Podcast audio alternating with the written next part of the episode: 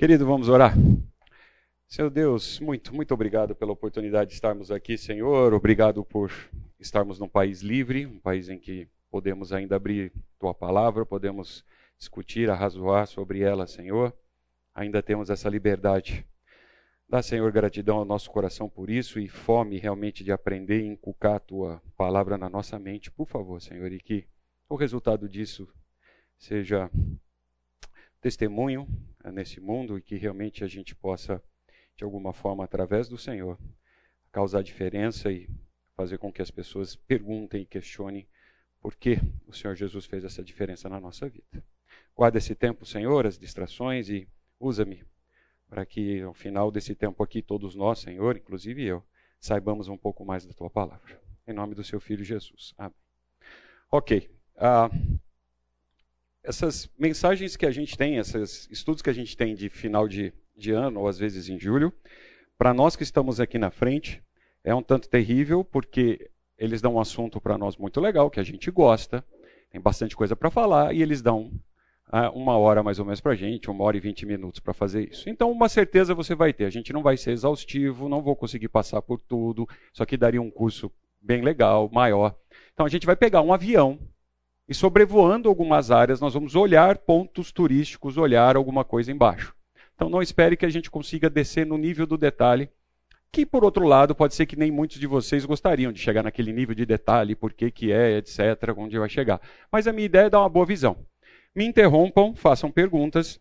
É, se a sua pergunta for muito fora do nosso contexto aqui, da dinâmica da aula, a gente bate um papo depois, tá? Então se eu falar assim, querido, a gente conversa depois, não, eu não estou sendo mal educado com você, a ideia é só a gente dar um dinamismo e a gente segue depois, tá? ou durante intervalo ou no final. Como sempre faço, há aqui um estímulo para você participar da aula. Né? Então, eu espero que se você participar da aula, você pode receber um desse. Tem gente que só fala para receber um desse. Né? Então, se você estiver nesse estado, a minha esposa, é, ela comprou, não foi o que eu pedi, eu vou ter que servir você, você pega, porque eu imaginei que era embalagem individual foi o prometido, tá? Mas eu estendo, você pega aqui dentro do saquinho. Estamos juntos? Então tá bom, vamos lá. Ah, uma das maiores preocupações que eu tenho, ah, depois de um tempo que eu comecei a estudar as escrituras, é realmente como interpretá-las, como usar o que a gente entende. Né? E o Fábio me deu essa missão da gente discutir um pouquinho ah, como é essa interpretação bíblica, quanto à literalidade dela ou ainda alegoria. Esse é um assunto bem difícil.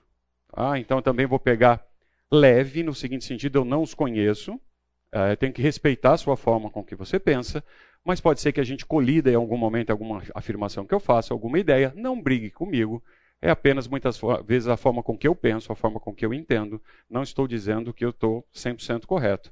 Por favor, converse comigo, quem sabe eu mudo de ideia. Né? É uma chance para eu mudar de ideia. A, a, no Novo Testamento é um grande desafio né, de nós sermos ah, obreiros, no sentido de nós trabalharmos de uma forma, agirmos de uma forma em que a gente, como um trabalhador, nós sejamos aprovados de uma forma com que o dono dessa obra, ou quem vier prestar conta, para quem a gente vai prestar conta, nos elogie. E nós não tenhamos vergonha de manejar a palavra aqui. Ah, ah, o meu entendimento aqui não é a vergonha de ser cristão, é a vergonha de não conhecer as Escrituras. Ah, não é que ah, eu ando com a Bíblia, basta ter vergonha, não manejo bem a palavra. Não, você não conhece as Escrituras. Ah, não, não, vou entrar no detalhe, mas recentemente tive a experiência de, de passar nove ou dez dias com uma pessoa que conhece as Escrituras de trás para frente, de frente para trás, e diz que o Senhor Jesus é só um profeta. Ele conhece alguns detalhes, muito mais do que nós aqui, de detalhes, etc., nas línguas originais, etc., tanto no grego, no hebraico, no aramaico conhece a ponto, sabe decor. E não confessa Jesus como Salvador. Então, esse é um ponto importante. Agora, quanto você conhece das Escrituras? Hã? Então, caminhando para isso, vamos, vamos descontrair um pouquinho. Nós vamos falar bastante de texto, mas vamos olhar figuras. Uma coisa que nós também no Brasil não temos o hábito é de olhar, por exemplo, o Evangelho em desenho. Por exemplo, eu, eu quebraram a minha serviço orgulhosa alguns anos atrás e agora eu tive a chance de passar por mais uma prova dessa, ao ver vitral, por exemplo, de igreja católica. na minha opinião, olhava vitral de igreja católica, nossa, isso aí só tem santo, etc. Qual não foi o meu nível de ignorância, que era alguns anos atrás, estamos falando perto de 10 anos, em que eu peguei uma pessoa cristã, irmã em Cristo, me levou dentro de um lugar desse e viu o que me abriu os olhos e eu vi um monte de coisa que não estava vendo. Uma delas é que não tem PowerPoint, não tinha câmera fotográfica, não tinha máquina, não tinha como registrar, não tinha como fazer desenho. Então, os vitrais de muitas igrejas da era da Idade Média pregam o Evangelho. E eu, por preconceito, ignorância e arrogância, simplesmente nem olhava, não estudava, não fazia. Por que, que tem aqueles símbolos? Por que, que tem algumas pessoas que têm alguma uma auréola na cabeça? Porque era um destaque, ali uma obra artística, tinha alguém contando uma mensagem. Né? Então nós também temos essa dificuldade ao ver fotos, quanto mais textos. Então me ajudem. Vamos lá, a aula é participativa, tá? Nós estamos batendo um papo aqui, imagina que nós estamos aqui num lugar bem gostoso, etc. Ah, que, que, que você está olhando isso? O que, que vem à sua mente? Vamos lá. Tá bom, se alguém falar que tem dois pinguins, não vale, não vai ganhar. É, esse é o bem óbvio. Quando você vê. Ok, Prevendo a degradação do ambiente porque está calor. Uhum. Mais. Olha só, os pinguins estão perdidos. Não sei de onde se tirou isso, mas é, é válido. Eu também não posso dizer que não estão. Mas a figura não está dizendo. Mas vamos lá. Que mais? Um deles, pelo menos, pode ser. Como é que você chegou a essa conclusão? Afirmação. Ó, gente, então, ó, olha que legal. O Meco tem um conhecimento anterior de que quando ele bate aqui, ele vê a gente, ele usou um arcabouço de conhecimento que ele tem e chegou a essa conclusão. E é verdade. Agora eu vou mostrar um, cara, um negócio desse aqui para um cara do Oriente Médio, do Cazaquistão. Ele vai entender? Não. Que mais? Que mais tem nessa foto?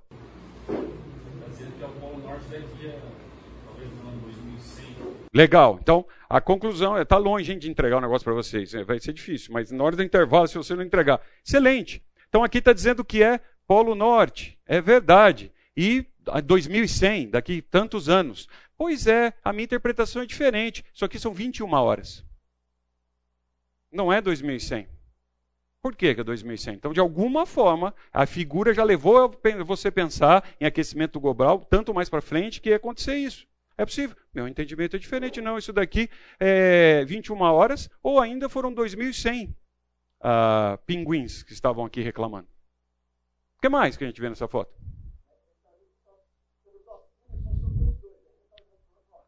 Também, só sobrou os dois, algo que vocês não disseram. Se é Polo Norte, o Polo Norte virou uma caatinga ou um deserto, porque tem um cactus ali.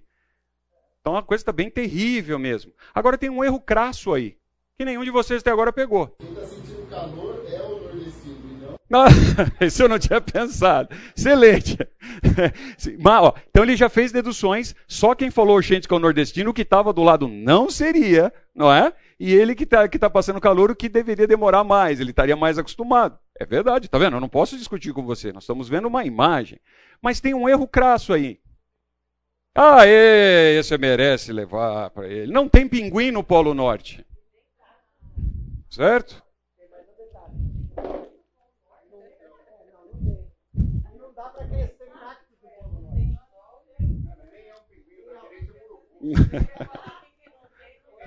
Oi.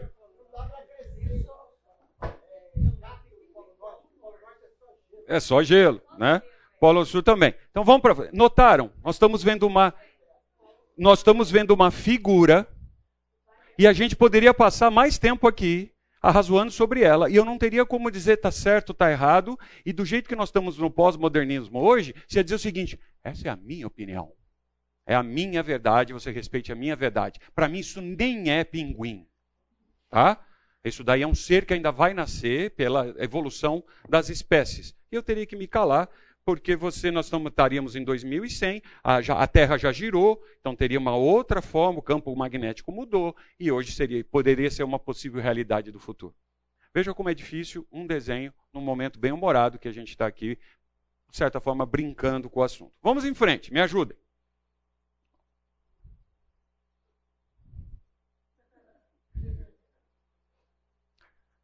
Entenderam? Entendeu? Ah, Para quem faz sentido essa frase? Então, primeiro, quem sabe português? Vamos para o básico. Dois, alguém que entenda o que é a função de ser professor. Nem todo mundo, nem toda cultura existe a função clássica de ser professor do jeito que nós entendemos ou que nós vivemos, ou alguns de vocês podem ser professores. Natação. Tem que se saber o que é nadar. Então, não é natação, a gente está algo antes. Você tem que saber o que é nadar para entender natação. Só natação não faz sentido. Aí tem aqui um ato de ensinar. Aí aqui é uma redundância das palavras. A redundância das palavras aqui está reforçando a ideia. E aqui, meu ponto de vista, dá uma ideia até de exaustão. Você ensina, ensina. Né? Quando eu faço assim, você entende. Se eu estiver fazendo isso numa autocultura, de nada vale. E o aluno, nada. Ora, não fazia sentido? Justamente se eu sou um professor de natação, eu ensino, ensino, que bom que ele nada. Não é isso mesmo? Então eu consegui meu objetivo. Não, aqui está sendo irônico. E o aluno nada. Então, na verdade, não está falando sobre natação. A gente está falando isso, na verdade, sendo irônico, falando de outra prática, porque quando o professor ensina e ensina o aluno nada, deu certo. Aqui nós temos uma ironia em que você, sem querer, usou de uma série de, conhecimentos seus prévios para chegar nessa conclusão. Você bate o olho, essa aqui está fácil, você entende. Mostra isso para uma outra cultura, para uma outra pessoa. Eu conheci, eu vi uma russa que precisa aprender português. Ok? Ela está no Brasil, ela precisa aprender português. Não é assim, eu vou aprender inglês, mas não, ela está aqui e ela tem dificuldade. Eu tinha, ela dá risada quando a gente diz assim, ela vem, oh, muito obrigado. E a gente diz para ela, imagina. Imaginar o quê? Ela perguntou para mim, como que imaginar o quê? O que, que é para imaginar? O que, que eu tenho? É para imaginar eu agradecendo? É para imaginar? E a gente fala, não é? A pessoa fala, muito obrigado, a gente imagina. É, é, é, o quê? Então, é muito difícil interpretar. É um desafio. E muitos de nós tratamos isso assim, como algo simples, sem muita importância. Vamos para frente. E esse caso?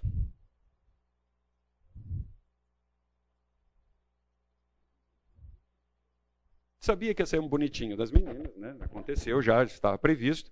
Mas aí, o pato, se o pato perde a pata, ele fica manco ou viúvo?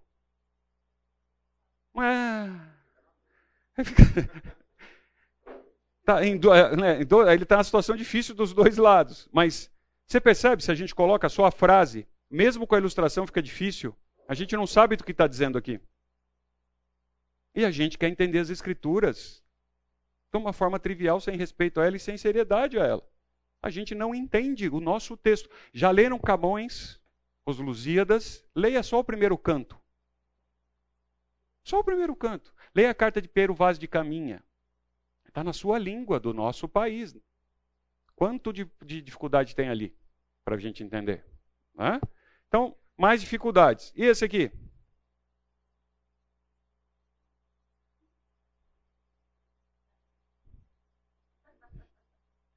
Entenderam?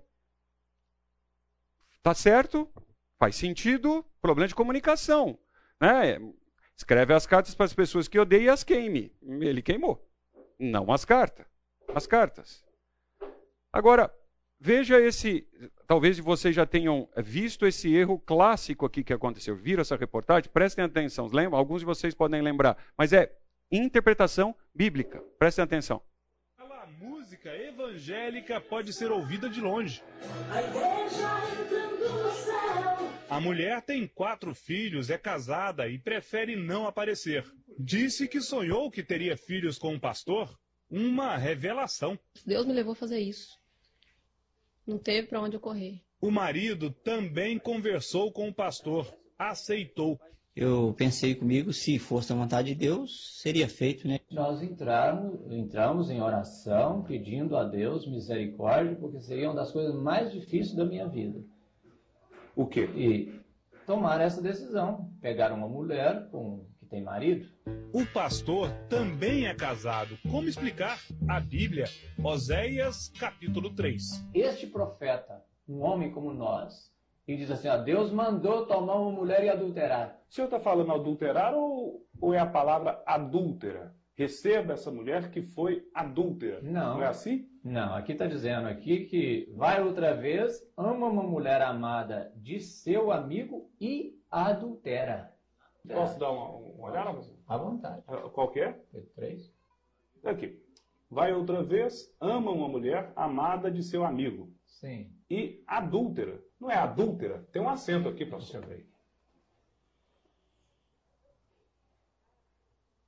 Não houve uma interpretação equivocada? E adultera. Seja, a Bíblia não estaria se referindo a uma mulher adúltera Deixa eu ver aqui. e não para que o senhor adulterasse? Ah, tá.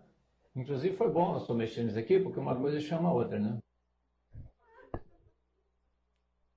É, é- é- é engraçado, mas é triste. A gente vê muitos irmãos em Cristo não estudando as Escrituras de maneira correta e comete esses atos. E eu já vi pessoas não cristãs corrigindo o chamado cristão ou crente. Porque esse crente é despreparado. Lembra o versículo que nós começamos? Ele é despreparado para manejar bem as Escrituras. É- é- é um desafio. Então vamos lá. Olha só. Vamos de, de novo, nós vamos pegar um avião e nós estamos passando por alguns pontos aqui. Tá? A gente vai passar por algumas ferramentas, algumas técnicas, algumas abordagens para a gente ter. Alguns momentos vão ser outras vezes engraçados novamente. Mas veja, eu vi um pastor americano usando esse texto para defender que os Estados Unidos é a nação que realmente vai dominar o mundo. Ele pegou esse texto, eu vi uma águia, lembra? A águia é o símbolo americano? Eu vi uma águia que voando pelo meio do céu dizia em grande voz, ai, ai, ai. Ou em inglês é wow, wow, wow. Né? Dos que moram na terra, por causa das suas vozes, das trombetas dos anjos. E fez um sermão em cima disso, dizendo que os Estados Unidos é a nação. Não tem nada a ver. E os irmãos sentados lá, ignorantes, preguiçosos, porque não estudam as escrituras, amém, que sermão, você viu? Nossa, agora eu sei com a certeza. É errado. Então a gente tem alguns conceitos aqui, algumas palavras que talvez a gente ouça dentro da igreja, ou você já ouviu, e eu, eu tomei a liberdade de lembrá-los aqui. Há o conceito de exegese e exegese. É bem diferente. Nós, é- é- de novo, eu vou ser simplista aqui, mas nós vamos usar isso aqui no tempo que nós vamos passar junto. Exegese basicamente é: eu pego um texto, não necessariamente as escrituras, tá bom? Que a gente está no ambiente da- no- do prédio da igreja, todas as respostas a gente quer falar que é o Senhor Jesus, com todo respeito. Né? Já ouviram aquela piadinha velha, né? Do coelhinho. Chega para a criança e fala assim: tem orelhinha branca, fofinho. Então, olha, professora, parece um coelho, mas é Jesus, né? Não, era um coelho. Então, vamos abrir a mente, tá? Para qualquer texto isso é possível acontecer. Então, a exegese, a gente lê o texto. O texto nos traz conhecimento e ilumina a nossa mente. Então, nós pegamos o texto, aprendemos com o texto, e o texto ilumina a nossa mente. A exegese é o contrário. Eu tenho uma ideia e eu vou procurar um texto, seja ele qualquer, que justifique a minha ideia. E isso não só com as escrituras. Eu posso fazer isso com uma obra de direito, eu posso fazer isso com uma má interpretação da lei, eu posso fazer isso com uma poesia antiga, eu posso fazer isso com um tratado arqueológico, eu posso fazer isso com uma série de coisas. Então eu tenho uma ideia. Eu vou procurar algum texto ou parte dele que justifique a minha ideia. São conceitos bem diferentes. Até aí, dúvida, mágoa, angústia, trauma de infância. Entrei na sala errada. Estamos junto? Esse conceito você precisa ter. Outra palavra que a gente ouve bastante é uma tal de hermenêutica.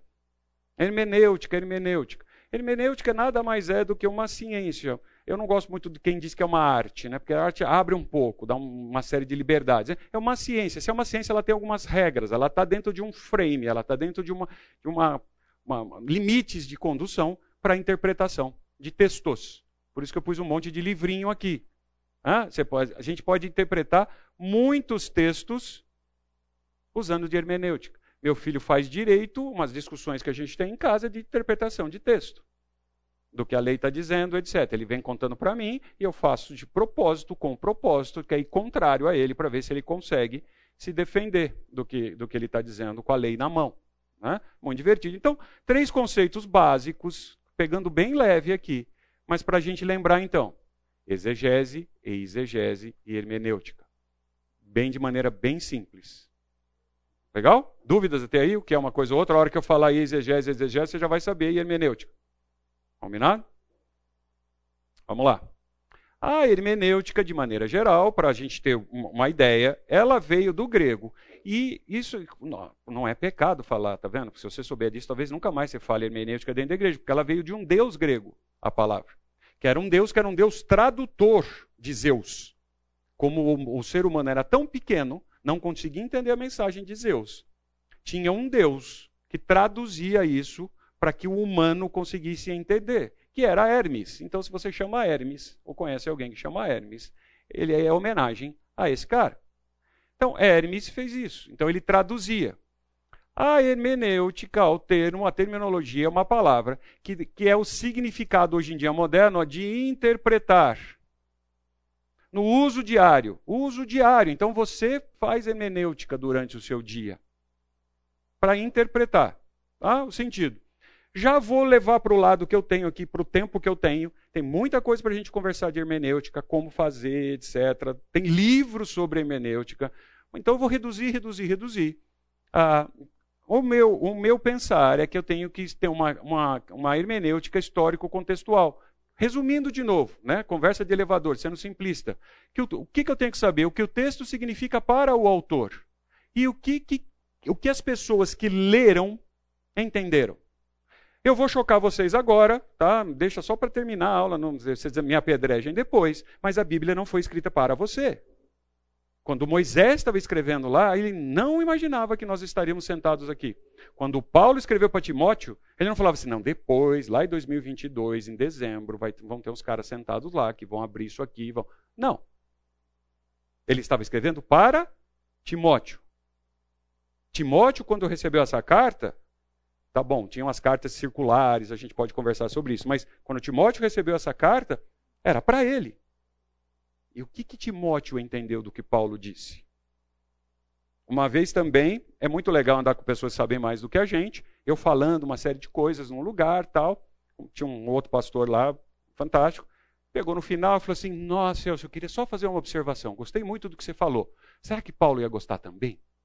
Se ele tivesse sentado na primeira fileira, ele ia falar assim: Cara, era isso mesmo que eu estava pensando. Mas, nossa, eu, olha, nossa, tem dois mil anos e, nossa, como eu escrevi bem.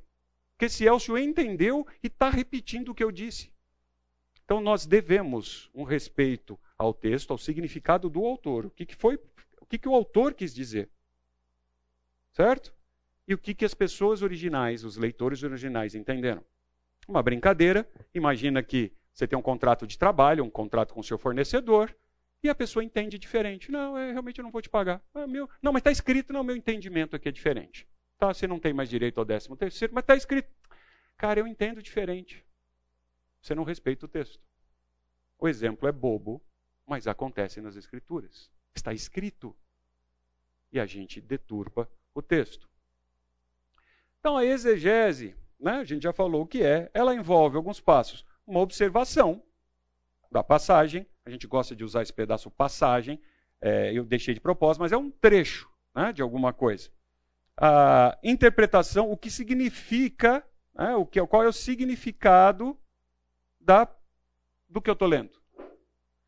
Correlação, isso é muito importante. Correlação de um trecho, como se ele relaciona com o todo das Escrituras o todo. Nós temos o privilégio hoje de estar na, na, na, numa geração em que nós temos a Escritura revelada. O que, que é isso que eu estou dizendo significa no todo das Escrituras? A hora que você está lendo o texto.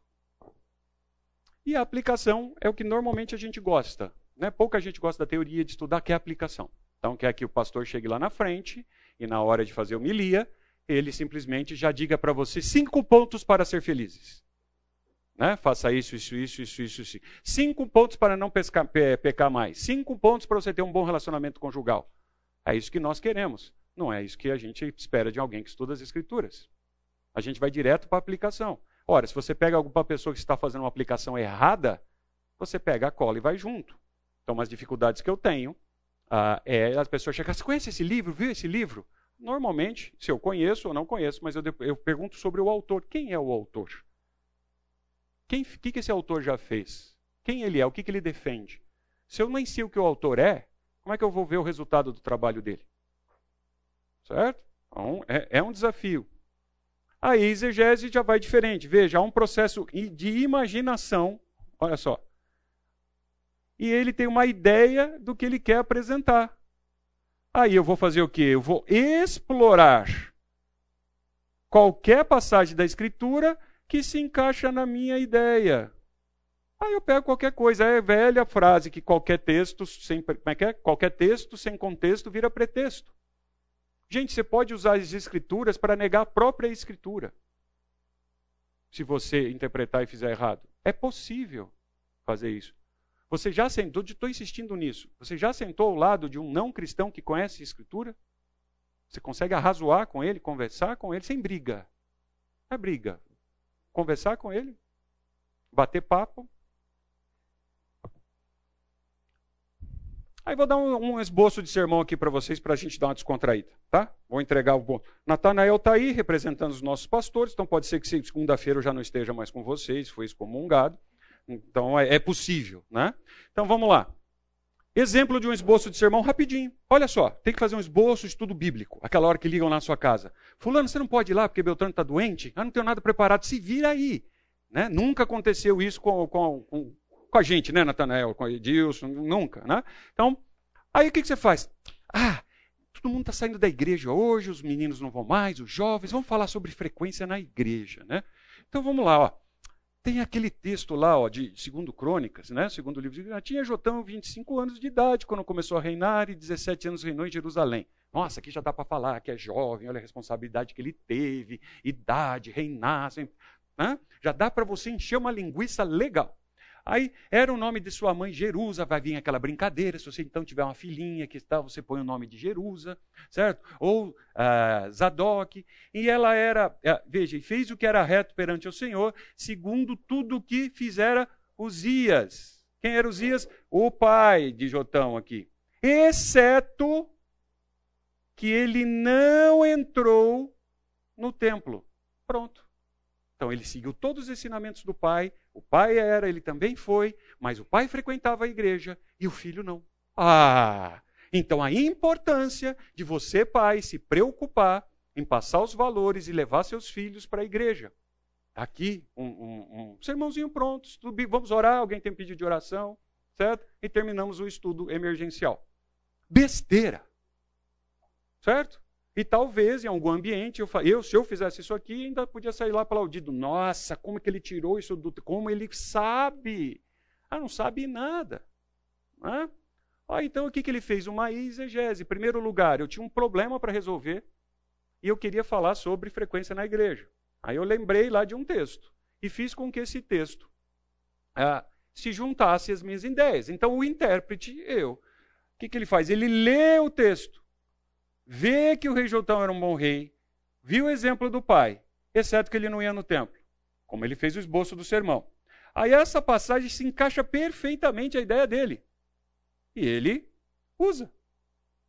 O sermão é o sermão resultante lida com a necessidade de transmitir valores divinos para uma, uma geração. O que, que tem de errado nisso? Está errado isso que eu estou falando? Não. Não tem nada de heresia aqui né, de eu transmitir valores divinos para uma nova geração, incentivar a nova geração a frequentar a igreja, ter comunhão, não ficar fazendo culto online, WhatsApp, etc. Não, tá, tá correto? Só porque o, o, rei Uzias ia ao templo todas as semanas não significava que seu filho continuaria na prática. Né? Já começando a distorcer o texto.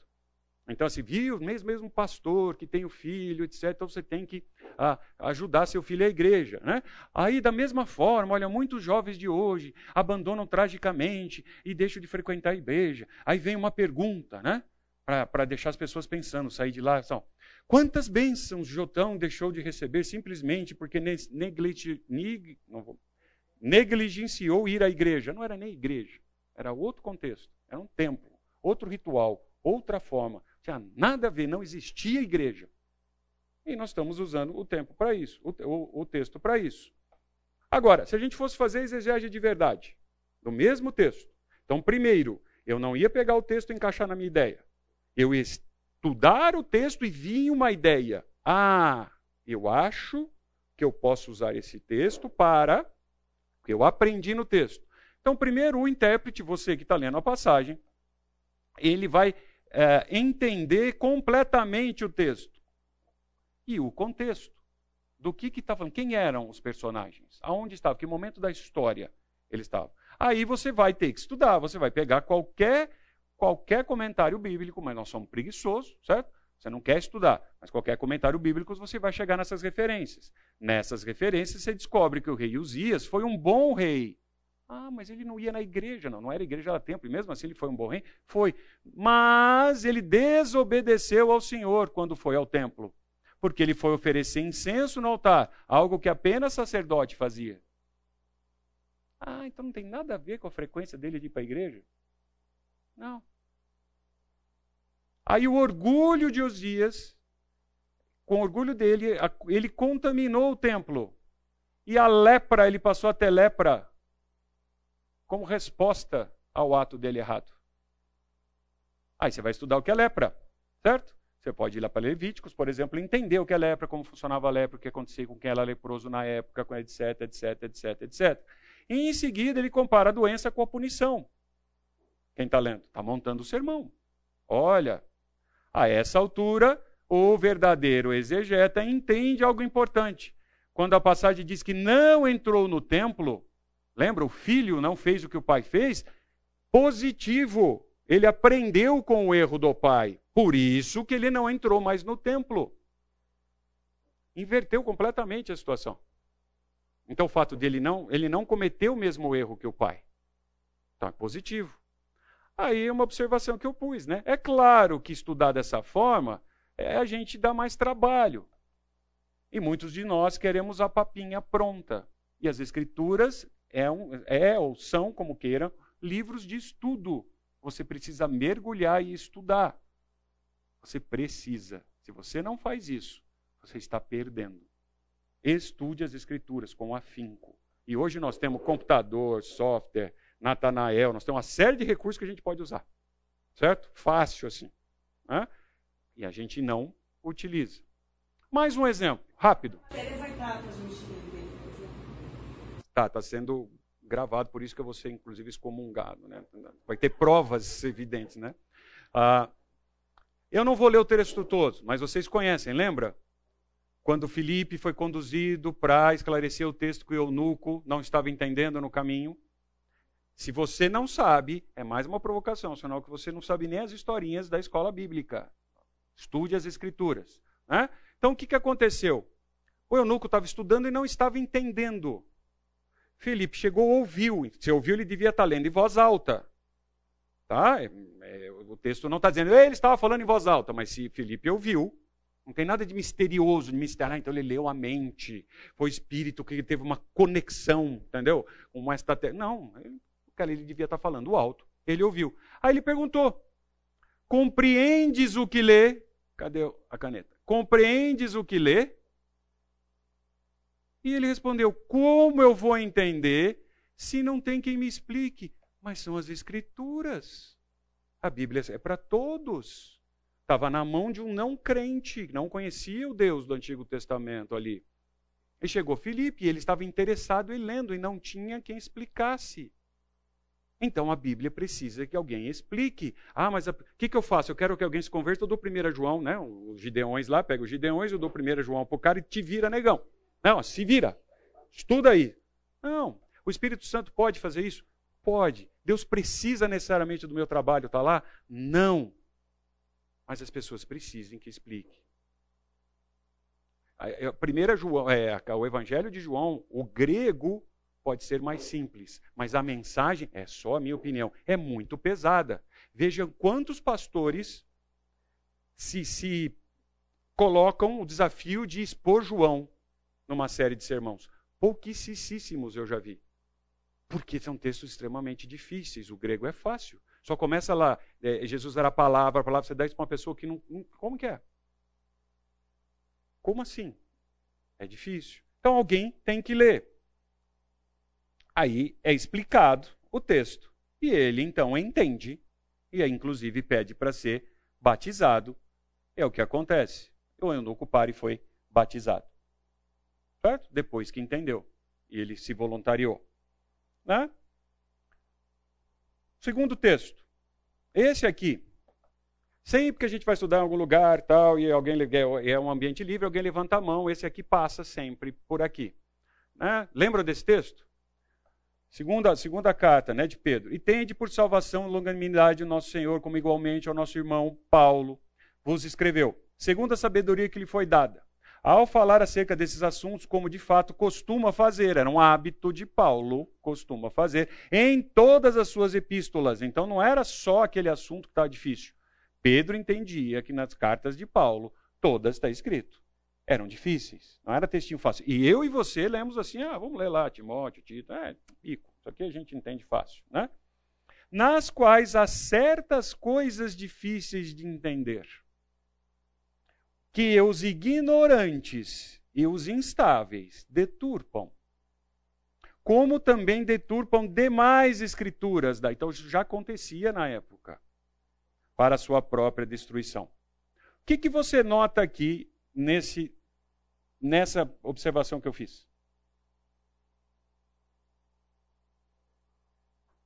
O texto tem certas coisas difíceis de entender e não impossíveis de entender. Eu já vi irmãozinho em Cristo falar, ah, se Pedro disse que é difícil, imagina eu. Então eu, eu vou entender. Se Pedro lá, que é, conhecia Paulo, estava lá conhecendo, andou com o Senhor Jesus, não entendia o que Paulo falava, eu entendi. É difícil de entender, não é impossível de entender. Eu acho que também falta assim, a pessoa conhecer que Pedro era um cara de origem humilde, sem estudo. E Paulo, ao contrário, era um cara de super estudo. Né? Então aí, claro, uma pessoa fala diferente da outra. Eu vou te dar porque eu vou não concordar com você. Então, enquanto você come, você não briga comigo. Ó. Vamos lá. Não, eu não concordo. A gente tem essa imagem de que Pedro era um chucrão, grosseiro, que não sabia, etc. Ok, ele era um pescador, se for estudar o que era pesca, como era, etc. Sim, a gente não tem a ideia de que Pedro foi, formou a, a mesma formação de Paulo, etc. Não tem problema. Só para brincar, então, eu já esperava algo parecido. Olha só o que aconteceu aqui. Será que Paulo disse o mesmo de Pedro? Né? Você já leu 1 Pedro 3, 18 e 22? Anote aí e leia. Você leu 4, 6? Hora que Pedro diz assim que o Senhor Jesus foi pregar para os mortos. É fácil de entender? Foi Pedro que escreveu. Você já leu esses textos de Pedro? Você já leu as cartas de Pedro para valer? É dificílimo o conteúdo teológico que tem lá. E tem uns aqui que a gente, então, conversa, conversa e olha e vê tal, e tem possível análise, etc. Então a gente simplificar isso é algo que a gente ouve direto e não é verdade. Eu brinco aqui, isso é uma brincadeira comigo mesmo. Paulo deve ter falado a mesma coisa de Pedro, deve. Quem está falando sou eu, da minha boca, não tem nenhum versículo para te mostrar. Mas deve ter falado a mesma coisa. O que, que esse Pedrão está escrevendo aqui? Cara, como assim? O Senhor Jesus ressuscitou e foi falar para os espíritos em prisão. O que, que é isso? Ah, batismo pelos mortos. Pedro diz isso. Como é que é um texto fácil? Ah? Então, para a gente ir para o intervalo. Existem uh, te textos ou trechos difíceis de ser compreendidos, mas não são proibidos, gente, de serem lidos e estudados. Você já acha que é difícil e deixa para lá. Não faça isso com as Escrituras. Certas coisas são difíceis de entender, mas não são impossíveis. Eu não sabia muita coisa e ainda não sei muita coisa. Continuo estudando. Né? Ignorantes aqui são as pessoas analfabetas. Então, os analfabetos têm mais dificuldade. E naquela época, então, ter um texto escrito era extremamente difícil. E pessoas que não tinham ah, o conhecimento das Escrituras e deturpavam. Instáveis são aqueles que são levados por qualquer vento de doutrina. E aqui dentro dessa sala pode ter, aqui dentro da igreja pode ter. Você não estuda as escrituras, você está sempre na natinha, no que o irmão disse, do que o outro falou, do que o pastor disse, do livro que eu leio. Então, se um livro, o pastor fala mais isso, vai para aquele lado, se o autor desse livro fala, se agora a onda é pensar assim e tal. E eu vou repetir isso que eu vou falar agora várias vezes. As Escrituras têm uma mensagem única, uma interpretação única e uma mensagem única. Deus não é dúbio. Ele não ia deixar, se eu vou falar, entendo o que vocês quiserem. Deus não ia fazer isso, e não fez isso. Ele é claro. Nós é que somos limitados. E é o que a gente vai ver agora no segundo tempo. Vamos para o intervalo?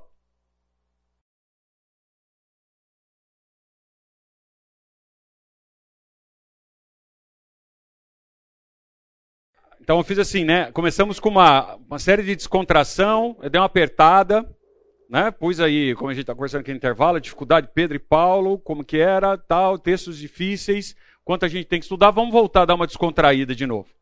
Se eu mostrar essa outra foto aqui para vocês, o que, que a gente pode interpretar? O que está acontecendo aqui?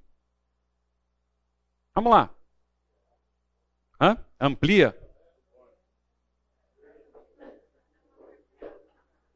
Consegue ver daí agora? Os Américo. Vamos lá. O que está acontecendo? Vamos lá, gente, vai, vamos lá. Tentativa de suborno, o que mais? O cara pôs o carro no lugar errado. Uhum. É, tem uma plaquinha. Pois é, eu já penso diferente. Aqui está acontecendo o seguinte: tem, tem uma placa aqui que é proibido esquecer. Está vendo o E? é de esquecer. Certo? E aí, o, o rapaz aqui está dizendo pro, pro, pro senhor que vocês já acharam que era guarda. Por quê? Não está dizendo que era um policial. Vocês já estão dizendo que o cara é um guarda. Ele está dizendo senhor. Senhor é um pronome ou uma forma da gente tratar pessoas do sexo masculino, normalmente mais velhas ou de uma forma respeitosa. Não, não, não se chegaram com a ideia que era uma polícia. Entendeu? E ainda se vocês notarem, só o Natanael, vou pegar no seu pé, Natanael, só o Natanael viu que aqui tem um intervalo, né? Então quando faz quanto é uma forma da escrita aqui de você intensificar algo que você queira dar destaque. Mas vocês não perceberam, porque isso aqui só quem estuda os textos massoréticos ia ter percebido né, um ponto massorético aqui. Né? Então, o Senhor, para esquecer essa multa, que multa? Então, e aqui era proibido. Então, como era proibido esquecer, ele estava falando assim: quanto você quer para esquecer? Se você notar, o cara de preto já trouxe o instrumento de punição na mão dele. Ele carregava um instrumento de punição. E, o, e o, esse senhor está com uma carta em branco dizendo assim: faça de mim o que quiser. É possível? Se eu entregar isso aqui para alguns anos atrás, para uma outra cultura, e eu der essa explicação, as pessoas vão falar: nossa, realmente, nossa. Agora, como você conhece, isso é uma coisa aqui contextual, é dos nossos dias, você conseguiu realmente entender. Você entende que quem está vestido daquela forma, tem uma arma na cintura, um bonezinho, realmente lembra um policial, foi, tem a, a, o que parece ser um carro aqui, mas você viu só uma parte do desenho, você deduziu que é um carro. Tá? Pode ser que não seja. Mas você deduziu. Essa placa com E cortado, se você mostrar isso para uma criança, ela não vai entender. Que ela. Estou exagerando, tá? Estou sendo simplista. Ela não tirou habilitação ainda, então ela não estudou as leis de trânsito, ela não sabe entender o que é. Então a gente deduz. Agora, se eu mostro o texto, a figura completa, aqui, fica bem mais fácil da gente entender. Mesmo alguém aí que não tem a cultura, etc., tal, ele começa a olhar e entender. Então aqui realmente é o que acontece muitas vezes com o nosso povo brasileiro. A gente está lá protestando e reclamando, mas você para em fila dupla. Certo? Você acha, ah, onde já se viu para o lugar errado? Mas quando você vai deixar sua mulher no lugar, é só cinco minutinhos que custa. Então a lei aplica aos outros de trânsito, mas para nós não, quando a gente está dentro do carro. Certo? É isso que está dizendo aqui. Então a pessoa aqui é um hipócrita, um falso. Certo? Ele está protestando contra a corrupção e ele está corrompendo o guarda realmente. Então, de novo, uma figura com um pouquinho de texto já causa confusão. Aí vamos pensar então o que é compreensão. Né? A ideia de compreender um texto de maneira é, qualquer é ficar dentro do texto e não sair de dentro dele. Nós temos, isso é cultural também, você começa a ler quadrinho e você fica imaginando, nossa, isso, mas não está dizendo isso no texto. E a gente voa. Tu, e, e, a compreensão de texto, ela tem que ser levada em conta o que está acontecendo dentro do texto e você tem que se prender ao texto. Não estou nem falando da Bíblia, falando de maneira geral. A hora que você vai ler um contrato, a hora que você vai ler uma carta, você tem que estar dentro do texto. Você recebe uma carta, hoje em dia não se escreve mais carta, carta à mão. Mesmo um e-mail, como também está difícil. Agora tem essa porcaria de WhatsApp, certo? Que as pessoas escrevem três, quatro palavras, você interpreta de outro jeito e fica brava com a pessoa. Eu tive uma experiência essa semana na minha casa, de uma pessoa conversando com outra, né? não de dentro de casa, porque já aconteceu, de um quarto para o outro.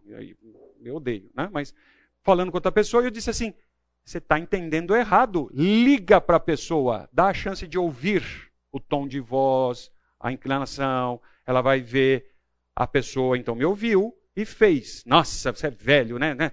Ah, eu estava certo. A pessoa tinha entendido errado. Ah, é que você escreveu que não ia, eu entendi que estava atrapalhando, por isso que eu não convidei. Não, mas eu queria ter ido. Então por que você não disse? Porque vocês não conversaram. Ué. Trocaram três palavras numa porcaria num texto de mensagem. Né? Então tem que se prender, tem que interpretar o texto, tem que entender o texto. A ideia de compreender é assimilar o, olha só que legal, decodificar o que foi escrito. Eu não sei se você lembra, mas quando você aprende a escrever, ou melhor, a ler, você está decodificando algo. Por isso que as línguas mortas da escritura, todas elas são mortas, talvez o aramaico tem uma tribo, não sei aonde lá que fala um restinho, mas as línguas são mortas, a gente não consegue entender, porque não tem com quem falar, a gente não consegue ouvir aquele original. E a gente tem que decodificar como era. Outra coisa que nós aqui no brasileiros temos dificuldade, a gente tem dificuldade com vocabulário. A nossa língua está cada vez pior.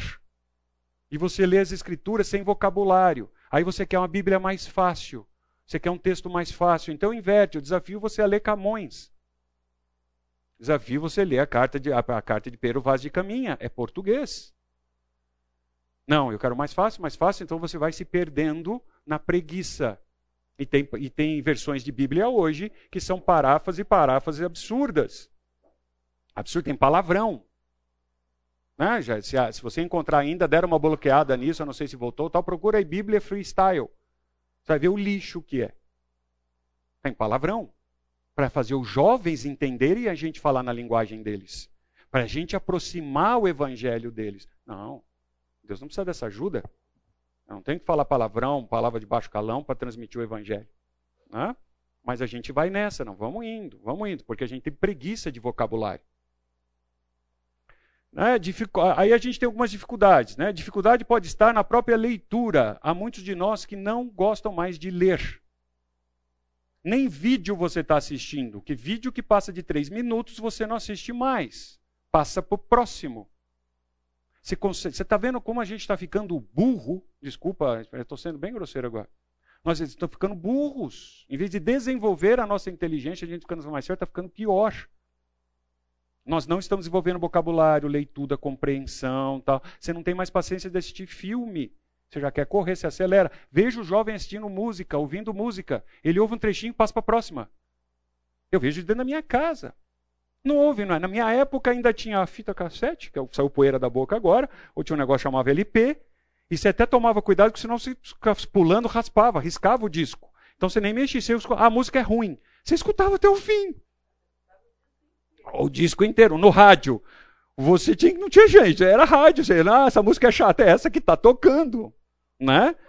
Agora não. Então eles estão dando mais tecnologia para a gente e emburrecendo a gente, deixando a gente mais fácil. A, praticidade aí não está desenvolvendo o nosso intelecto. Só que se você for esperto, você pega essa tecnologia e aí sim você aplica para desenvolver o intelecto. Então, o texto também, olha, depende do leitor, do conhecimento. Eu brinquei aqui enciclopédico. O que, que você conhece da vida? O que, que você já acumulou de conhecimento da vida? E a hora que você vai ler um texto, você faz isso. Então, de novo, pega Camões, dá na mão de uma criança de sétima série. Pega Camões e dá na mão de um senhor de 70 anos. O que, que ele sabe de história, de vida, o que ele já aprendeu, mesmo que ele não estudou, e ele vai entender aquela Pedro Vaz de Caminho, o que, que ele estava fazendo, etc. Então ele vai entender. Então, o que, que você sabe de conhecimento, eu brinquei aqui de enciclopédico, que te ajuda na vida? Ou você vai ficar vendo, estou sendo bem, tá? por isso que eu falei que segunda-feira não estou mais aqui, mas você vai ficar lá vendo post de estragante, que não te acrescenta nada na vida. Aquilo não vai te ajudar Não te acrescenta. Você está fazendo errado? Não sei. Você vê o que você está vendo, o que você está postando. Mas não está errado. Você está sendo alienado do que está acontecendo. Você não tem vocabulário, você não sabe ler, você se cansa para ler. Ah, o livro é grosso. Mas você não quer aprender? Tem que estudar. Né? Então, na compreensão, você conhece o conceito de coesão, na hora que você vai interpretar a Bíblia. Coerência entre textos. O que, que um fala, o outro fala, porque, olha, o, o, o, intencionalidade. O que, que o autor quer dizer? Todo autor que escreve alguma coisa, ele tem uma intenção. Se eu escrever um bilhetinho para você, se a minha esposa deixa um bilhetinho lá para mim, de manhã eu acordo, ela já saiu, está lá, tem uma intenção. Eu preciso saber o que, ela quer. Ah, na verdade, entendi. Ela fala, oi, querido, tudo bem? Ela quer que eu passe no supermercado depois. Entendeu? A intenção era essa. Certo? ou a intenção de pedir perdão, ou a intenção de me avisar que vai chegar alguém que vai fazer. Então é um aviso. Toda a obra escrita tem uma intenção. Qual é a intenção do autor quando ele escreveu um livro das Escrituras? Ele não estava sob hipnose. Ele não estava sabendo o que ele estava escrevendo. Ele tinha uma intenção. Ele estava inspirado por Deus, dirigido por Deus, não tem dúvida, mas ele tinha uma intenção. E alguma coisa a pessoa que leu identificou que teria que passar no supermercado ou é, pedir perdão, identificou assim, né? Sim, aí vem a interpretação de texto, que é uma das coisas que a gente tem mais dificuldade hoje no vestibular. E as pessoas reclamam. Ah, o texto foi difícil. Não por nada, eu vou pegar para ler. O que, que tem de difícil aqui? É que ele não sabe vocabulário, ele não sabe pontuação, ele não sabe ler com a pontuação, para saber o que está acontecendo, o que está fazendo. Ele está alienado. Então, esse texto fica completamente fora do contexto dele. Aí ele não entende. E aí a gente quer fazer a mesma coisa com as escrituras. É, a, a, a relação entre textos, gente, é a coisa que eu gostaria de frisar aqui. A Bíblia explica a própria Bíblia, em muitos lugares. O Novo Testamento revela muito do Antigo Testamento. Nós temos esse privilégio, que, que nem Salomão, em toda a sua glória, teve esse privilégio de ler o Novo Testamento, entender, ter a chance de entender o que a gente vê, ter luz que nós temos privilégio, a gente rejeita isso. Ah, fantástico. Né? Só para brincar aqui com vocês, né?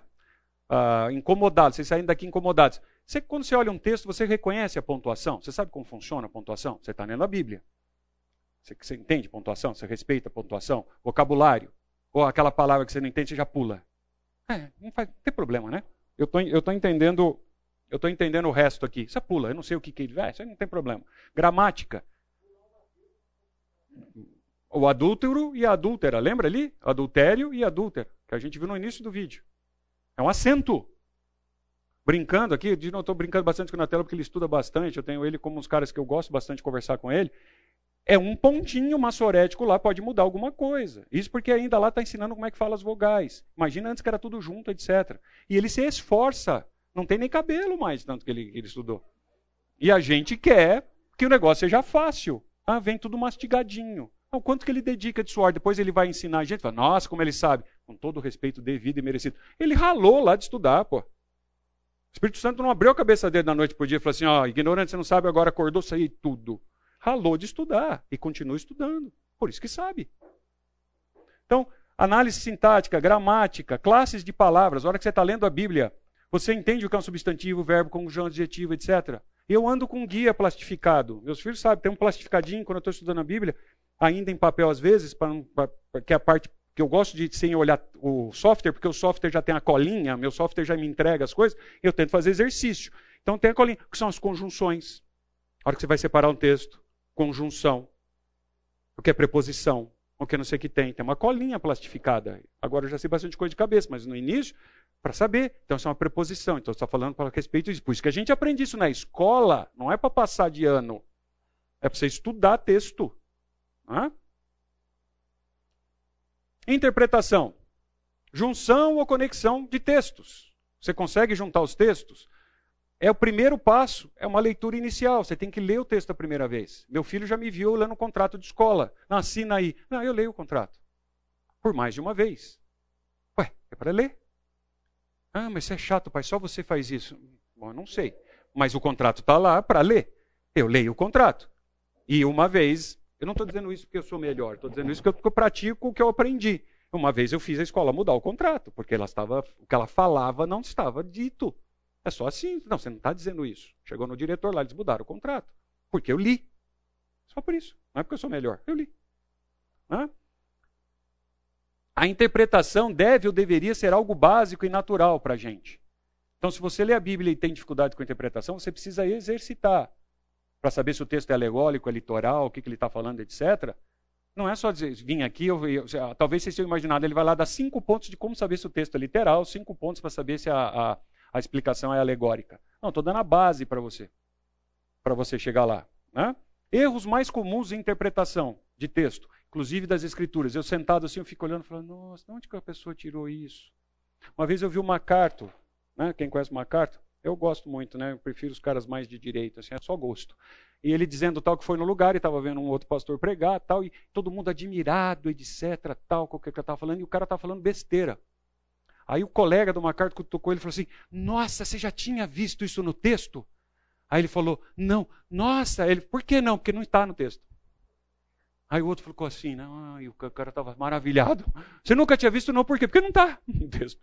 É só por isso. Não é por isso que eu nunca vi, porque não está lá. Então, a gente extrapola o texto. A gente faz redução de texto. A gente faz contradição, entende o contrário do que o texto está dizendo. E a gente coloca muito o nosso ponto de vista. Com todo respeito a você, o ponto de vista seu não é o ponto de vista do escritor das Escrituras.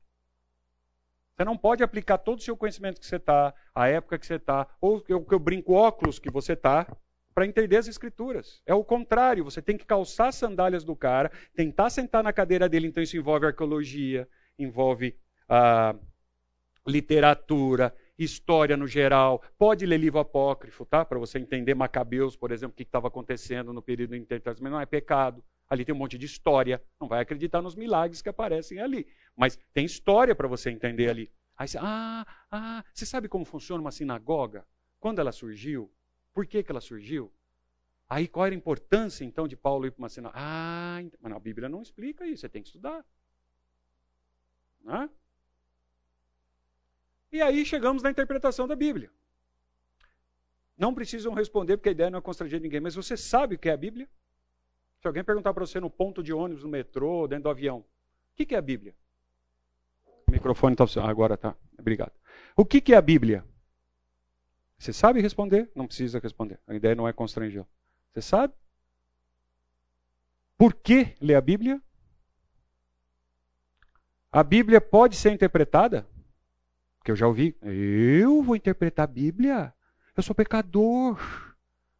Como que eu vou interpretar a palavra de Deus?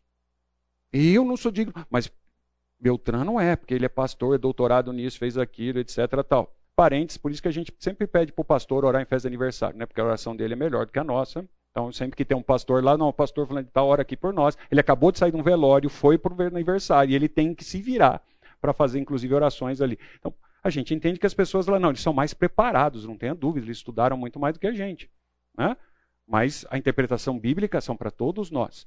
Vale aqui de passagem para mexer com a estrutura de vocês o seguinte: por isso que alguns defendem, defendem que a Igreja Católica estava certa no início da história da Igreja, que ela deixava a interpretação bíblica para poucos. Não concordem comigo, só pensem. Ora, a partir do momento que eu dou cópia da Bíblia, cópia da Bíblia, cópia da Bíblia, cópia da Bíblia, cópia da Bíblia, vai. Essas pessoas, cada um de vocês, em teoria, vai voltar com uma interpretação, com o ensino, não, a partir do momento que eu dou isso na mão de pessoas preparadas, que estudaram, dedicaram tempo, fizeram, a chance de haver uma homogeneidade na explicação é maior. Então a intenção, tira a parte política, tira uma série de coisas que tinha, mas uma das intenções, que a mais pura se isso ouvia, era a partir do momento que eu deixo poucas pessoas preparadas interpretando as escrituras, elas vão ensinar corretamente. É, há quem defenda de que é o problema da reforma foi que fizemos isso com pessoas despreparadas, e aí saiu tudo esse monte de denominação. Pensem nisso, não precisam concordar comigo, pensem. Mexe na estrutura sua. Eu peguei um muçulmano uma vez pela frente, convertido, não, depois posso contar a história inteira, só por causa do tempo, em que ele sentou, eu fui a vítima, estava num, num, curso, ele sentou para mim e fez assim, ele estava vestido de muçulmano. Ele sentou bem e fez assim: Me prova essa Bíblia sua de verdade, agora, me fala. Eu te mostro o Corão, você me mostra a Bíblia agora. Cara, eu, hum, por onde começo? Aí em seguida ele fez assim: Que, que, que cristão você, você é cristão? Era um, uma, um choque mesmo, né? Para treinar a gente. Você é cristão? Sou. Que igreja que você é? Eu falei, Batista. Por que Batista? É, né? Da onde veio? Quem fundou? Qual a diferença da sua igreja para aquela? Por que, que vocês cristãos têm um monte de denominação? Eu sou muçulmano, muçulmano é muçulmano em qualquer lugar, ou o Corão é um só em qualquer lugar. Eu vou acreditar nesse negócio de vocês? Cada um de vocês faz o que quer. Pega essa Bíblia e faz o que quer. Nós não. Hum? Eu estava na frente de 40 pessoas. E eu rebolando, eu não sabia para onde começava. E ele fazendo um choque assim. E o que, que ele está dizendo? Não é verdade? Tem um monte de denominação, a gente fala um monte de coisas diferentes. A, a, o pior é quando a doutrina muda. Ah, se a gente vai tomar a ceia no copinho, como fez hoje, vai pegar um pedaço de pão. Eu ando por bastante denominação, quebrei bastante preconceito. Agora, tem algumas que são doutrinas sérias, que se tornam heresias. E o cara se diz cristão. Difícil. Ah? Ah, cronologia. A cronologia é outro ponto que dificulta a gente, né?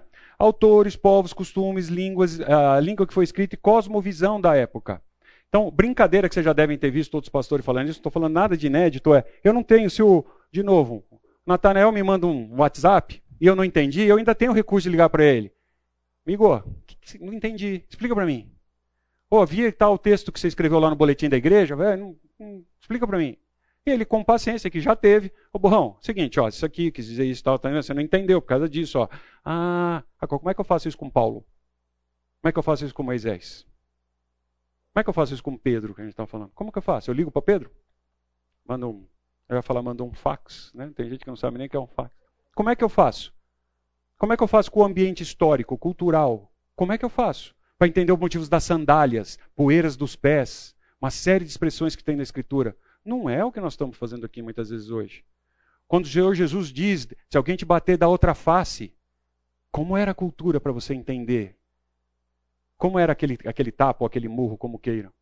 Você tem que voltar na história e estudar. Tem que conhecer arqueologia, olhar, ver o, poço, quando o anjo vinha mexer de tempo em tempo, a água mexia, de como era esse poço, como é que as pessoas ficavam lá 30 anos? Como que isso era possível? Se você não estuda, você não entende. Não é o poço de hoje. Você vai lá, aquele poço bonitinho, etc. Que você põe... Não é. Né? Aí a Bíblia diz isso: olha, olha, o homem natural não aceita as coisas do Espírito de Deus porque são loucura e não podem entendê-las porque que se discerne espiritualmente. Então, algo extremamente importante. Eu posso chocá-los, mas as escrituras não foram feitas diretamente para os ímpios. Eles podem ler a Bíblia e se converter? Claro que sim. Há o ministério de entregar a Bíblia pelo mundo? Claro, deixar lá no coisa hospital. Tem que continuar fazendo. Mas se espera que a pessoa tenha um prévio conhecimento. Como foi dito aqui, se eu pegar o livro de medicina do Mécula Está lá disponível para eu ler. Quanto dificuldade eu vou ter com vocabulário médico? Está disponível. Eu preciso que alguém me ensine. Estudar as Escrituras, gente. Estudar. Então, a, a, Bíblia também é um livro, é o livro por ser a palavra de Deus. Então, ela é um livro comum, ela foi escrita por homens, uma linguagem para a gente entender. Mas ela também é o livro ela tem aí 4 mil a 2 mil anos antes e depois de Cristo que ela foi escrita, 40 autores diferentes. Não se conheceram em épocas diferentes e numa mensagem única. A gente não tem contradição na Bíblia. Né? Outras colegas estão dando aula nesse momento sobre pequenos erros, variantes, que não são os erros, são variantes que a gente tem, como que é, onde vai pegar. E tem outras salas fazendo isso nesse momento. Vá lá ver, é fantástico estudar esse assunto, né? Eu gosto bastante. Mas ele, de novo, olha, a geografia, a história, línguas, arquitetura tal, são como sinais de trânsito. Você aprendeu a dirigir, mas os sinais de trânsito vão te guiando na rua para você não cometer erros. A mesma coisa, a hora que você está estudando as escrituras, quais são as ferramentas que você tem que dirigem o seu estudo? Que te dão dicas. Ah, é por isso, não vai para a esquerda, vai para a direita. Não, não é isso que ele quis dizer, não. Tal pote não fazia isso, fazia aquilo. Por quê? A Bíblia está ensinando? Não, eu fui estudar. Não Da onde veio? Agora, há de convir que sem a iluminação do Espírito Santo, nós vamos ficar limitados. Aí eu dou na mão de um ímpio as escrituras, ele também vai ler arqueologia, ele vai fazer tal, mas ele não vai ser tocado pelo Espírito. E eu não vou ter o entendimento, que é diferente do dele. Então, é, quer aprender a Bíblia? Estuda e ora, ou ora e estuda. Acho que era Lutero que dizia em latim orare labutare. Quando perguntaram para ele como é que ele conhecia a Bíblia. Ore e estude. Não adianta só orar, Senhor, de novo a vítima. Vai pregar, o Fernando liga para domingo que vem lá tem um problema aqui, você prega domingo que vem? Tem. Aí ele não faz nada a semana inteira, sábado à noite. Ou estilo, quando a gente ia fazer prova, ele ora, Senhor, amanhã me ilumina. Eu vou estar lá na frente da igreja. O senhor me dá o sermão. Aí ele vai acordar no outro dia, tudo assim, pronto, o esboço pronto, tudo. Inclusive algumas palavras em hebraico que ele tinha difícil vão estar. Não. Ele estudou. Vai fazer. É isso que a gente precisa fazer. Aí o Espírito Santo ilumina a gente para a gente entender sim. E, uma vez o, o, o, o Carlos Oswaldo, eu discutindo com ele para variar, aí ele pôs um quebra-cabeça para mim e falou assim: Você está vendo? Como é que monta um quebra-cabeça? Eu olho a capa do quebra-cabeça, e vou tentando montar, né? Pelo menos é assim. Ainda a gente, os mais fraquinhos aqui, os, os vão montando as bordas primeiro, para depois preencher o centro. Né? Diz que quem faz isso é fraquinho de quebra-cabeça. Então eu estou nessa classificação. Aí ele fez assim, só que tem uma diferença. Você vai morrer e você não vai conseguir montar o quebra-cabeça das escrituras porque você não tem a visão toda. Você não enxerga tudo. E aí vai ter peça que durante a sua vida você vai tirar daquele lugar e falar, ah, não era aqui mesmo, era aqui e algumas peças que você estava forçando encaixar ali, e hum, por isso que não encaixava, não é aqui, essa peça encaixa aqui, e assim vai, você vai morrer e você não vai ter a visão completa né, da, do, do, do Deus. Deus é extremamente grande para a nossa mente limitada. Então ele trouxe a limitação para a escrita, mas a gente tem preguiça. Outro ponto, a palavra de Deus é infalível na sua mensagem escrita original. Cuidado com o que eu estou dizendo. As cópias que a gente tem hoje, as traduções que a gente tem hoje são muito boas. Ninguém precisa aprender grego, hebraico, aramaico, pedaço lá das línguas, as expressões que tem da Babilônia, etc. lá, para dizer que sabe. Não. Mas é dublado. É legendado. Se você sabe outra língua e você assiste um filme legendado e você sabe outra língua, você tra talvez traduziria até diferente, uma palavra ou outra, etc. Certo? Se você vê um filme no original e depois vê o filme e tal, é a mesma coisa. A nossa tradução é muito boa. É muito boa. Principalmente a Ara, né, Nathaniel, que é sagrada, né, que é inspirada. Brincadeira, besteira do que eu estou falando. Certo? Mas a nossa tradução é muito boa. Agora, se você conhece outras línguas, estude em outras línguas. Abra a Bíblia em espanhol, abra a Bíblia em latim, abra a Bíblia em inglês, abra a Bíblia em alemão, se você conhece alemão, em seja o que for. Fantástico. Pega outras traduções, compare os textos. Né? Hoje você tem software que você clica aqui, ó, eu deixei o meu aberto aqui, esse aqui é o mais simplesinho. Olha lá, tem o texto em inglês, tem o texto em português, olha só, a preguiça, eu ponho aqui tá a palavra, sem nenhum demérito aos nossos pastores, por favor, é sério. Eu não estou diminuindo mas aí, sabe por que ele sabe que o texto, olha, a palavra em, em grego diz isso daqui? Com todo o respeito, hoje em dia é um clique. Na época do meu pai, dos pastores mais antigos, eles tinham que estudar livros, virar, mexer e caçar papel, biblioteca. Lembra? A gente ia na biblioteca fazer pesquisa. Hoje em dia não tem. Agora, você não faz isso aqui, você não dá um clique. E não estou entendendo. Ah, vamos lá. Então aqui você tem em português, com, as, com, a, com a, a explicação do original e do lado aqui você tem em inglês e ainda explicando aqui as palavras também. Gente, qualquer um de nós, se você quiser, faz, estuda. Ah, então não é desculpa a gente não ter hoje ferramenta. Pedro, Paulo, ah, ah, como é que fala? Lutero, não tinha nada disso. Ah, os tradutores da Bíblia. Então, como eu estava dizendo, vale lembrar que os textos e divisões da Bíblia não são inspirados. Certo? Não são inspirados. O que você tem na mão hoje não é inspirado. O original foi. Esse não foi. Não tinha divisão de versículo. Não tinha divisão de capítulo. Quando Moisés escreveu, ele nem imaginava isso. Tá? A Bíblia também não é um livro científico. Então não adianta pegar a Bíblia e discutir ciência. Era da visão do autor. Então, por exemplo, duas coisas. Lembra lá no, no texto antigo, no Novo Testamento, que ele, lá numa classificação de pássaro eles põem morcego? Está lá dizendo que morcego é pássaro. Pô, na cabeça de Moisés, para a época, o conhecimento que ele tinha, etc., tudo que voava tinha asa, era passarinho, com todo respeito. Eu não, eu não, tô, eu não quero ser debochante, por favor, não é essa a ideia. Mas Certo? Aí nós fomos evoluindo cientificamente, Deus foi dando a permissão da gente aprendendo, e, e, conquistando e aprendendo a natureza, e nós vimos que o morcego é um mamífero que voa. Naquela época, não. Então a Bíblia está errada, eu não posso acreditar na Bíblia porque ela classificou ali o morcego como um pássaro? Não, era a visão dele. O que, que a Bíblia diz até hoje? Que o sol se põe do Oriente morre no Ocidente. O sol não se põe nada, é a terra que está girando. Se você não é terraplanista, está só fazendo uma provocação. Se você não é terraplanista, ah, é o, o, não é o sol que está mexendo. Mas era a visão que eles tinham da época. E até hoje a gente fala assim: o sol, vou lá ver o pôr do sol. Eu vou lá ver o nascer do sol. Não está nascendo nada. Não está se pondo nada. É rotação dos astros. Imagina naquela época a condição que ele tinha. Tinha uma visão melhor porque não tinha poluição. Né? Então, ele via melhor. Era o que ele tinha. Né? Então, nós temos essas dificuldades com o texto. Então, não é um texto científico. Né? Nós precisamos, de novo, da iluminação do Espírito Santo para entender isso. Eu oro, ó, Senhor, eu não estou entendendo, não. Não estou entendendo.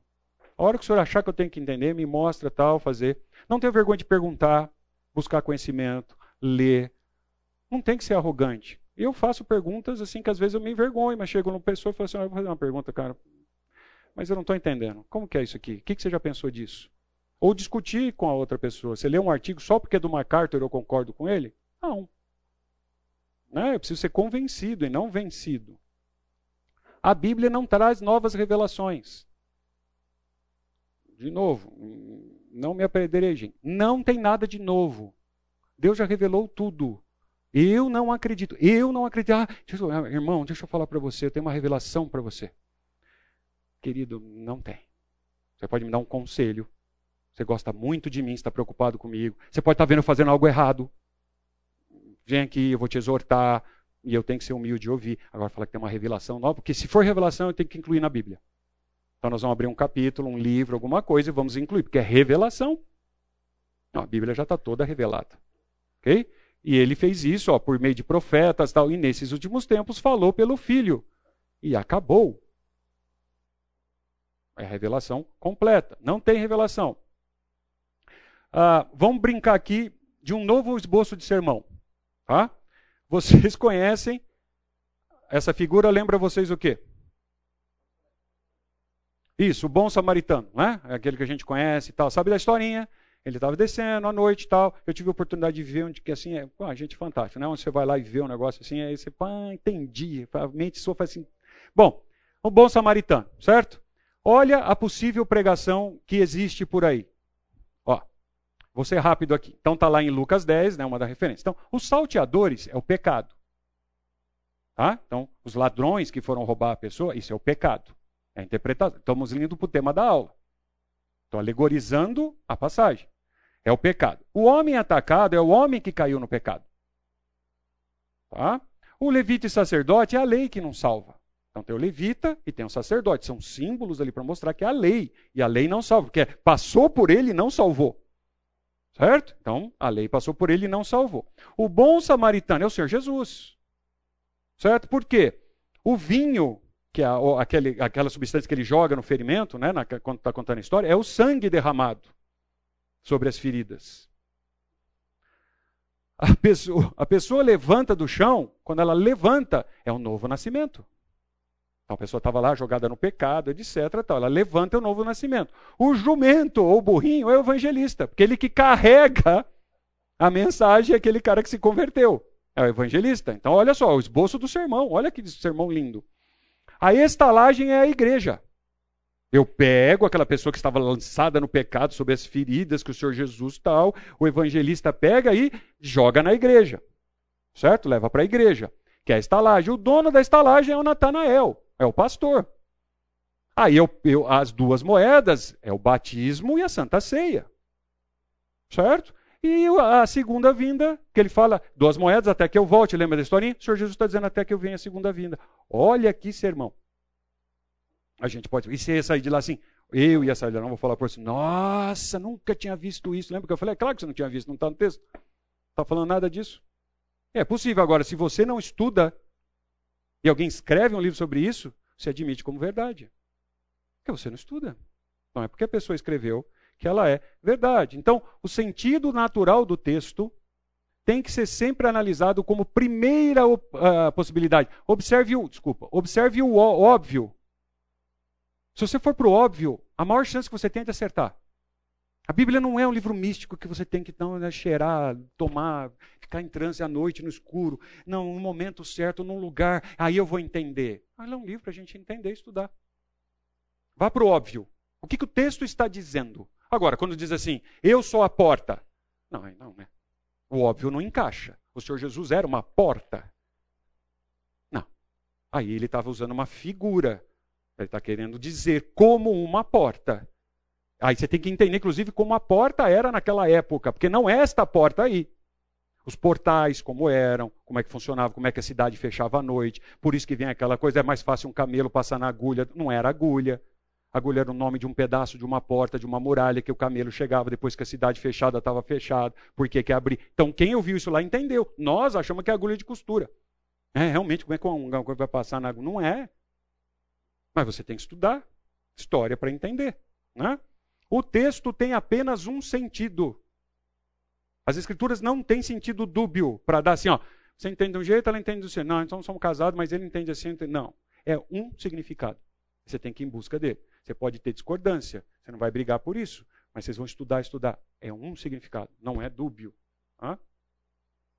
Aí, sentido, sentido figurado ou literal, né? Alguns chamam de alegórico.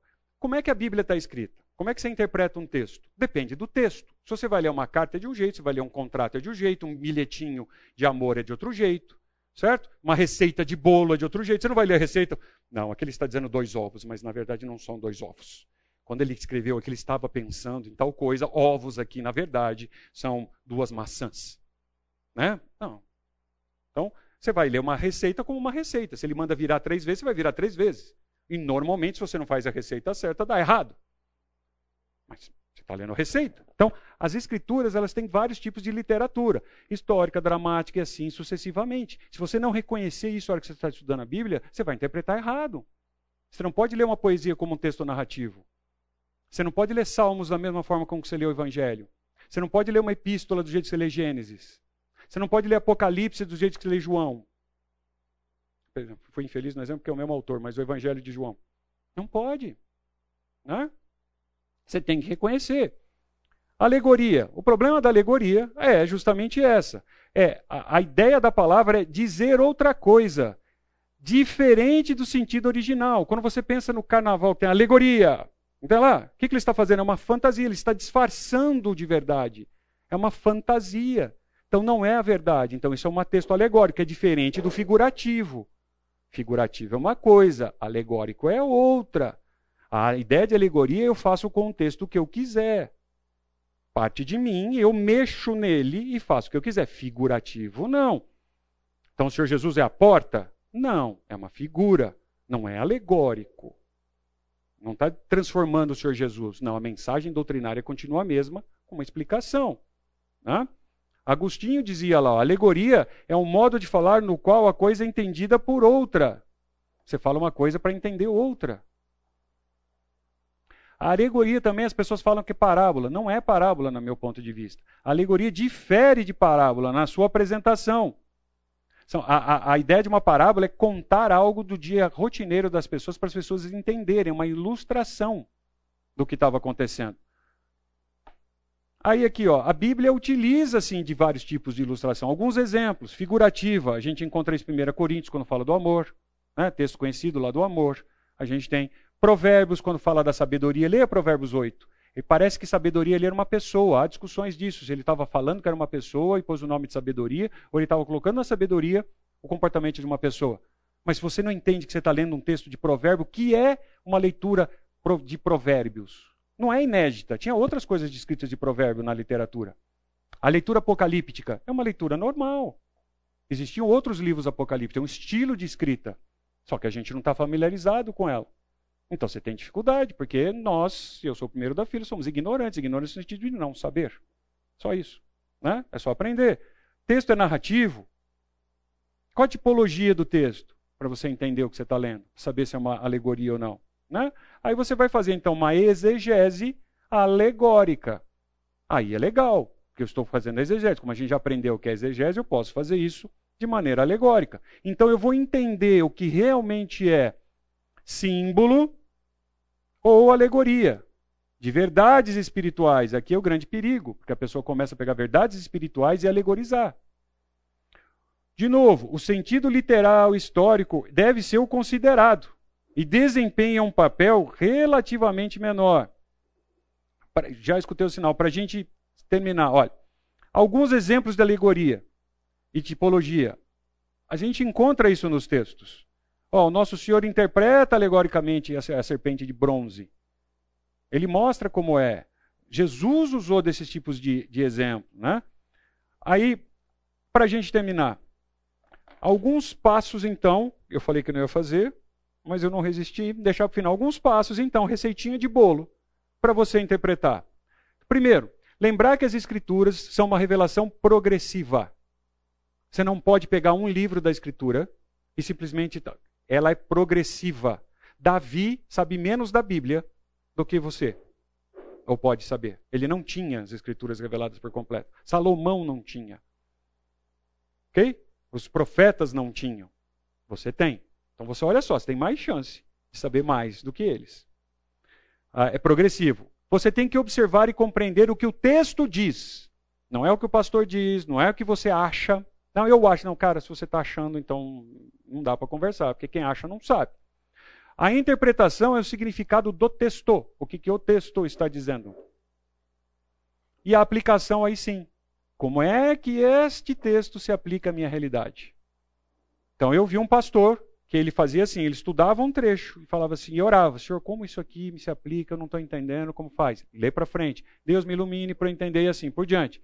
E aqui as últimas regras básicas para você entender e interpretar um texto de maneira literal. A mensagem central das Escrituras é a revelação da pessoa do Senhor Jesus, tá? Não é, não é para você. A história da redenção. A Bíblia conta de capa a capa. Use as Escrituras para interpretar as Escrituras. Se eu não sei um texto, outro texto vai te ajudar. Mas sua, dá cansaço, tem que ler, procurar, não sei onde está, pegar comentário, olhar e buscar. E hoje tem software que você clica, que ele te dá a resposta. O Novo Testamento interpreta o Antigo. Se você está com dificuldade no Antigo, Muitas vezes. Então vou dar só uma dica. Será que Jonas foi uma lenda, uma fábula ou foi coisa de verdade? Eu faço assim: se o Senhor Jesus falou, é verdade. Porque o Senhor Jesus falou como ficou Jonas na barriga do peixe. Então ele não é fazer uma fábula. Então, para mim, é verdade. Né? O texto transmite o que o autor tinha em mente. O sentido natural do texto sempre deve ser usado. Sempre. Agora, quando não dá, aí você vai para o sentido figurado, como é a porta que eu estou citando aqui direto. Não dá para a gente. É, quando você vai ler Apocalipse, a hora que você vai lá ver o Vale do Armagedon, ah, eu, não, não dá para entender que é do jeito que é. Né? Se você for lá ver o vale, é, não, é, ele tá, eu entendi. Então é um texto apocalíptico, de uma, uma estrutura literária apocalíptica, ele está usando de várias figuras. Ah, então eu entendi. Né? E por último, o mesmo texto pode ter muitas aplicações, mas apenas um sentido. O que a gente quer fazer é fazer vários sentidos para caber em aplicações. Não. O texto tem um sentido. Mas eu posso aplicar no momento que eu estou doente, no momento que eu estou feliz, no momento que eu estou assim, no momento que eu estou viajando, no momento que eu estou alegre, no momento que eu estou triste. A aplicação é diferente, mas o sentido é único. Não invertam para fazer mais de um sentido para aplicar no momento que eu estou passando. Eu, eu, tirei daqui, mas tem versículo que eu ouço em casamento, em formatura, em convite de casamento. Eu não quis pôr aqui, não dava tempo. Mas eu chego a dar uma risadinha. Não tem nada a ver.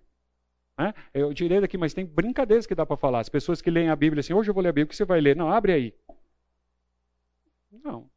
Vocês são mais jovens, lembram de caixinha de promessas? Né? Então é isso, gente. A Bíblia demanda estudo, dedicação, tempo, garimpar, ou como os jovens mais gostam de falar, tem que ralar. Não vai, você não vai aprender hebraico sem estudar, você não vai aprender aramaico sem estudar, você não vai aprender grego sem estudar. Ah, mas o Espírito Santo revela. Mas é igualzinho na faculdade. Eu não estudo, depois no outro dia tem prova. Senhor, me ilumina aqui. Me... Você não estudou, não vai acontecer. Certo?